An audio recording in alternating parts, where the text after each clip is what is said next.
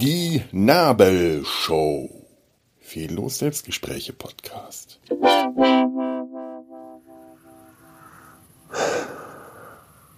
Wie fange ich jetzt das an? Ich liege hier auf der Terrasse im Liegestuhl und starre in den Himmel. Sternenhimmel. Sternenhimmel ist etwas, was ich in Köln so gut wie nie sehe. Seltenst. Und wenn, sind es ein paar kleine, mickrige Sterne. Hier in Werneck habe ich immer tollen Sternenhimmel. Gut, man braucht eine wolkenklare Nacht. Ist nicht ganz wolkenklar, aber schon ziemlich. Ein Freund von meinem Vater aus Budapest hat hier in Werneck zum allerersten Mal die Milchstraße gesehen. An einer sehr klaren Nacht kann man die nämlich hier sehen. Das ist, äh, das hat ihn damals sehr beeindruckt und mich übrigens auch, wenn ich die sehe. Genauso wie mich das jetzt hier gerade wahnsinnig beeindruckt. Ich, ich einfach hier liegen und ins Weltall starren. Das ist etwas, was ich äh, als Kind, als Teenager, als Student schon immer gerne gemacht habe. Ich weiß noch, dass ich in meiner Wohnung, war das gerade eine Sternschnuppe? Schwer zu sagen sehr so am Rande meines Blickfelds. Hatte an dem Teil des Randes, wo diese blöde Brille unscharf ist. Nicht jetzt eine reine Fernsichtbrille. Naja, schwamm drüber. Ich habe ganze Nächte auf meiner Terrasse verbracht, in äh, Decken eingehüllt, war einfach nur da gelegen. Bin dann auch schon mal am nächsten Morgen erst aufgewacht und habe in den Himmel geschaut. Ich würde mich jetzt hier auch auf die Wiese im Garten legen, aber dann hätte ich Angst, dass mich der Igel angreift. Der Igel, der macht das nämlich, denn hier herrscht nachts der Igel. Der Igel beherrscht dieses Reich, die, die Bestie. Nein, die Bestie ist eigentlich äh, eins von den Eichhörnchen, die hier immer äh, ja mittlerweile nicht mehr so oft, seit der, ähm, der, der ja, Haselnussbaum gefällt werden musste. Es, es war eh ein Zierhaselnussbaum und die armen Eichhörnchen haben trotzdem diese blöden, hohlen Zierhaselnüsse gesammelt, wie die Blöden, obwohl sie nichts davon hatten, weil diese Zierhaselnüsse innen hohl sind. Das war ein, ein Betrug, den wir an den armen äh, Eichhörnchen begangen haben. Ein, ein helles und ein, ein, ein, hell, ein rotbraunes und ein schwarzes. Beide waren sie gemeinsam die Bestie. Die Bestie ist für mich aber auch der Igel, seit ich einmal hier im Garten gelegen habe und plötzlich der Igel äh, auf mich zukam und mich unwirsch angegrunzt hat und ich schreiend aufgesprungen bin, denn ich war gerade am Wegdösen, habe auch in den Himmel gestarrt und auf einmal äh, von einem Igel angegrunzt zu werden und Igel grunzen. Von einem etwas an meinem Kopf, das da raschelnd auf mich zukam. Das hat mich zutiefst erschüttert. Äh, oder ganz einfach erschreckt. Also bleibe ich dem Garten fern und bleibe hier auf der Terrasse liegen und starre in den Himmel. Und äh, es ist einfach, äh, ich, ich, ich kriegt ja jedes Mal eine Gänsehaut, diese Sterne. Es ist, es ist diese ganz kindliche, naive Ehrfurcht vor dem Weltall. Die Ehrfurcht vor dem Weltall, die mich als Science-Fiction-Fan schon in, äh, ich weiß nicht, wann ich angefangen habe, mich mit Science-Fiction zu beschäftigen, als Teenager oder später oder früher, ich weiß es nicht mehr. Der hat mich da schon beschäftigt diese Unendlichkeit, dieses Weltall, es ist unendlich. Ich liege hier auf der Erde im Garten meiner Eltern und vor mir ist die Unendlichkeit. Nichts um mich herum ist unendlich, aber das vor mir ist unendlich. Das ist unendlich. Das hört nicht auf. Ich sehe hier nur die, den, den, die ersten Flecken dieser Unendlichkeit. Und dahinter geht's endlos weiter. Ich werde dieses, dieses Gefühl nie, hoffentlich nie verlieren. Diese, die, ja, die, die, die kantsche Ehrfurcht äh, vor dem gestirnten Himmel über mir. Es, ist, es mag naiv sein, es ist eine Lagerfeuerromantik, eine Penäle-Romantik, die, die, die mir diese Ehrfurcht gibt, aber sie ist da und ich hoffe, dass ich sie ewig behalte, dass ich immer äh, in den Himmel schauen kann, in den Sternenhimmel und dieses unglaubliche Gefühl der es, es gibt nur dieses Wort Ehrfurcht, äh, empfinde. Und ähm, ähm, um jetzt mal in die Philosophie abzudriften, ich habe das neulich schon mal versucht. Ähm, wie, was, hat Kant darüber gesagt? Das sind, ich paraphrasiere das jetzt in etwa Immanuel Kant, ähm, in etwa paraphrasiert, äh, zwei Dinge gibt es, die mir eine, äh, immer eine immense Ehrfurcht abbringen werden. Der gestirnte Himmel über mir und das moralische Sittengesetz in mir. Ich glaube, das dürfte in etwa auch gestimmt haben. Dabei muss man jetzt wissen, Kant war äh, Philosoph, aber wie ich das neulich schon erwähnt habe, Philosophie war zu dem Zeitpunkt nicht das, was wir heute unter Philosophie verstehen. Das war, das ging eher so in Richtung Universalwissenschaftler in Bereichen, die damals noch keine äh, keine eigene wissenschaftliche Disziplin bekommen hatten. Also die, äh, wenn, wenn Kant von dem bestirnten Himmel äh, über sich geredet hat, dann hat er das nicht metaphysisch gemeint und irgendwie das, das Himmelszelt und was weiß ich was, sondern der meinte dann den Kosmos, also das Weltall, das äh, Sonnen- und Planetensystem und alles darüber hinaus. Also der, äh, auf, auf den, den Kantschen Berechnungen und Grundlagen äh, beruht in Grundlagen, soweit ich weiß, auch heute noch die gesamte Astrophysik. Also äh, korrigiert mich, ich, ich, ich bin da nicht wirklich äh, beleckt, aber soweit ich das weiß, ja. Also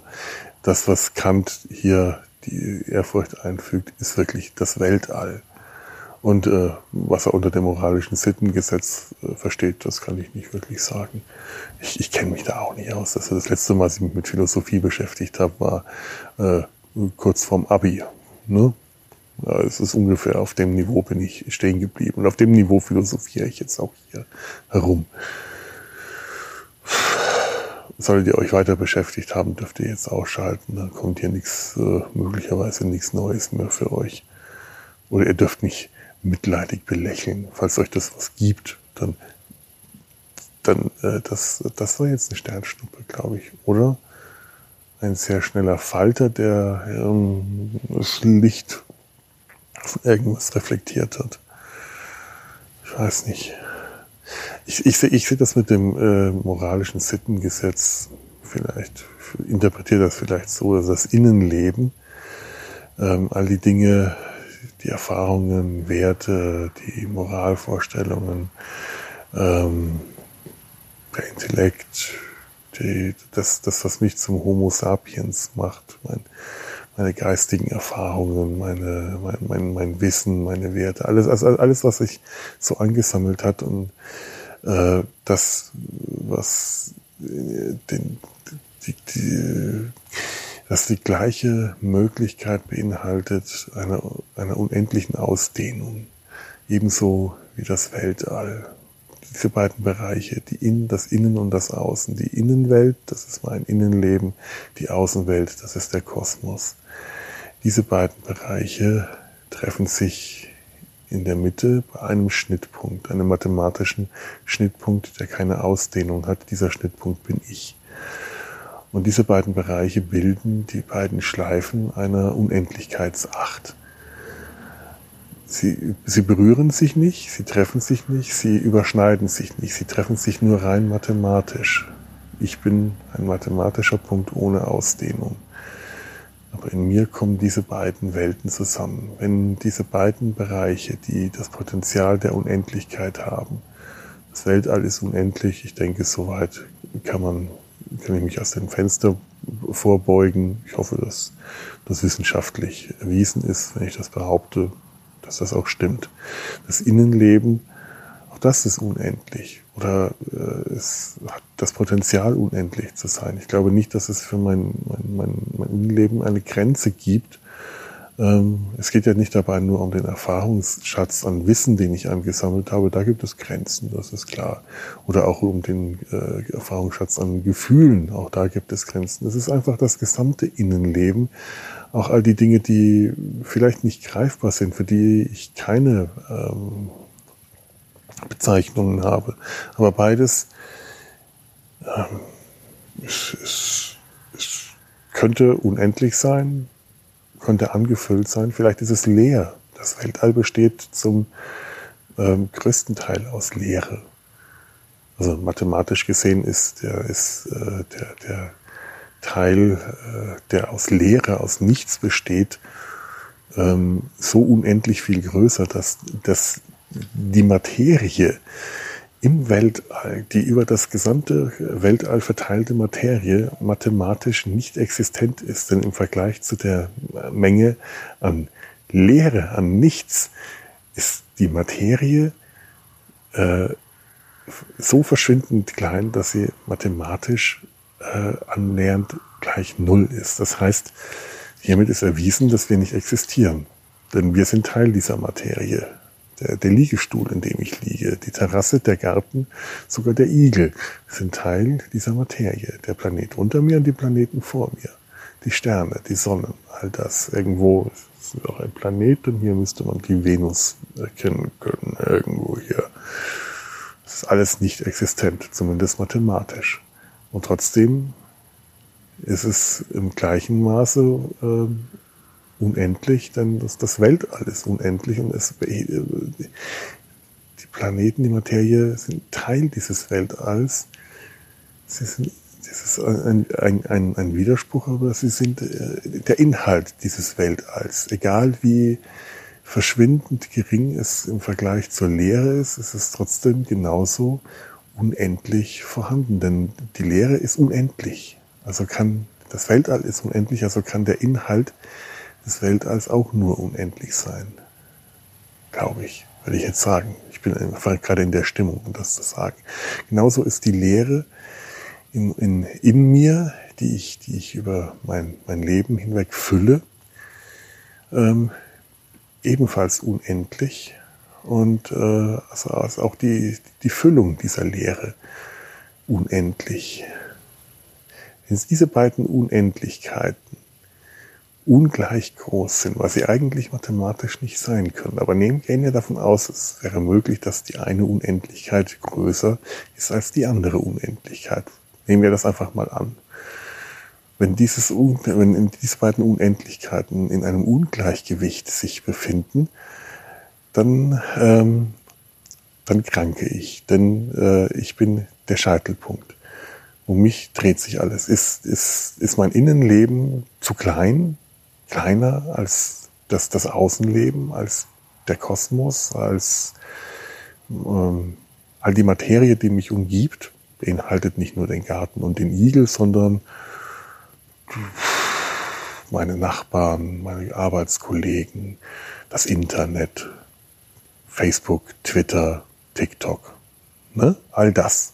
Das ist die Außenwelt. Das ist der Kosmos. Wenn das wichtiger ist, größer als mein Innenleben, das war jetzt eine Sternschnuppe. Aber was für eine Horror.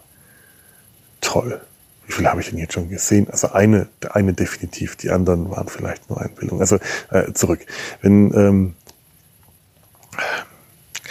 das, das, das, das äh, Innenleben kleiner wird, dann verkümmere ich geistig, dann verkümmere ich seelisch, dann werde ich krank an, an, der, an, an der Seele, dann bekomme ich, äh, dann, dann fühle ich mich minderwertig, klein und hässlich. Dann, dann, äh, dann bekommt die Außenwelt zu viel Gewicht. Das Internet, TikTok, Twitter, das Weltall. Das Weltall kann mich erdrücken obwohl, ja, obwohl es ja nichts beinhaltet, mathematisch gesehen. Es ist umgekehrt. Ist mein Innenleben zu groß, dann werde ich größenwahnsinnig. Dann leide ich an einem übersteigerten Selbstwertgefühl. Äh, vielleicht halte ich mich für Napoleon, vielleicht äh, bin ich einfach nur eingebildet und arrogant und ein Arsch.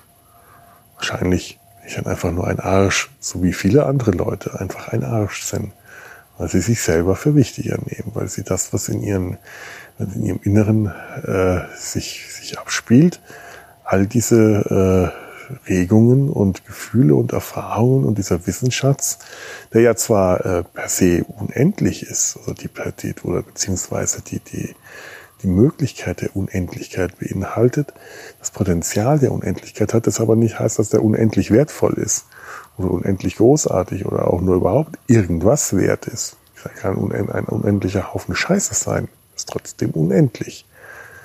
Aber auch die Außenwelt kann ein unendlicher Haufen Scheiße sein.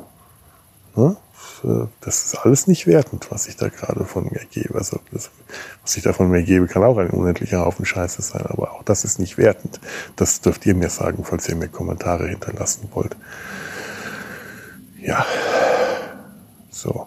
Das war jetzt mein Versuch, Immanuel Kant zu erklären. Ha. Ich, äh, es, es wurde mir nachgesagt, dass ich ein, äh, dass, dass, dass dies ein Philosophie-Podcast ist. Ich, ich bin ja immer noch der Meinung, dass dies eigentlich der schlechteste Fußball-Podcast aller Zeiten ist, aber äh, wer, wer bin ich schon, dass ich das weiß? In dem Sinne, äh, ich, ich falle jetzt noch ein bisschen ins Weltall hinein und ihr äh, ja, äh, macht, macht, macht mal was, was ihr für wichtig haltet. Ähm, macht's gut. Tschüss.